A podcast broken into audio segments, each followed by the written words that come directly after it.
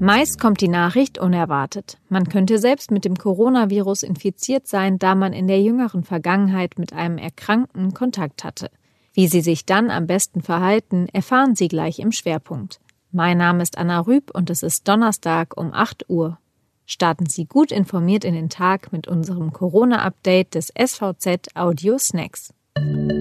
Zunächst ein kurzer Blick nach Amerika. Dort ist das Rennen um die Präsidentschaftswahl noch nicht endgültig entschieden. Während Joe Biden laut eines US-Senders zuletzt wichtige Siege in Michigan und Wisconsin einfuhr, reichte Donald Trump bereits in mehreren Bundesstaaten Klagen ein und forderte, die weitere Auszählung der Stimmen auszusetzen.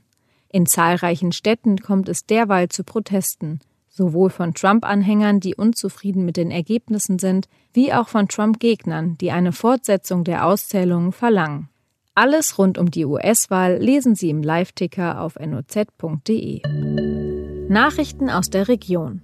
MV verzeichnet Tageshöchstwerte bei Corona-Neuinfektionen. Laut Landesamt für Gesundheit und Soziales sind 181 weitere Corona-Neuinfektionen an einem Tag gemeldet worden. So viele wie noch nie zuvor. Der bisherige Höchstwert an einem Tag lag bei 173. Dieser wurde in der vergangenen Woche gemeldet. Die meisten Neuinfektionen wurden demnach mit 54 im Landkreis Vorpommern-Rügen gemeldet, gefolgt von Vorpommern-Greifswald mit 49. Ludwigslust-Parchim ist unterdessen kein Risikogebiet mehr. Der Inzidenzwerk sank von Montag mit 64,2 zu Dienstag auf 48,2 Corona-Neuinfektionen pro 100.000 Einwohner innerhalb von sieben Tagen. Plötzlich kommt ein Anruf. Der Kollege oder die Freundin, die man letztens noch getroffen hat, hat plötzlich Corona. Doch was muss man selbst dann eigentlich beachten? Das Robert Koch Institut hat dazu klare Handlungsempfehlungen verfasst. Die Behörde hat Kontaktpersonen in zwei Kategorien eingeordnet.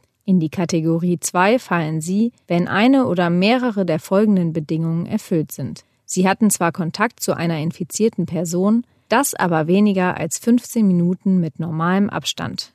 Sie hatten mit der infizierten Person keinen längeren gemeinsamen Aufenthalt in einem schlecht gelüfteten Raum und oder sie trugen bei näherem Kontakt eine Gesichtsmaske. In diesem Fall empfiehlt das RKI, Kontakte zu anderen Personen für 14 Tage zu reduzieren. Eine Quarantänepflicht besteht nicht. Grundsätzlich wird man symptomlos nicht getestet. Sollte Ihr Kontakt zu erkrankten Personen länger gewesen sein, zählen Sie zur Kategorie 1.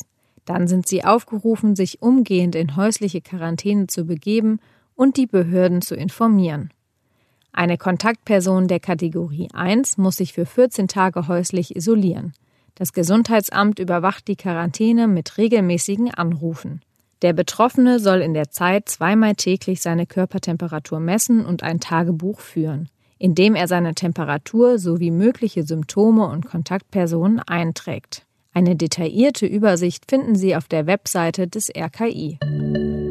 Das war der SVZ Audio Snack. Weitere Nachrichten lesen und hören Sie auf svz.de slash audiosnack. Die nächste Folge hören Sie dann morgen früh wieder. Bleiben Sie gesund.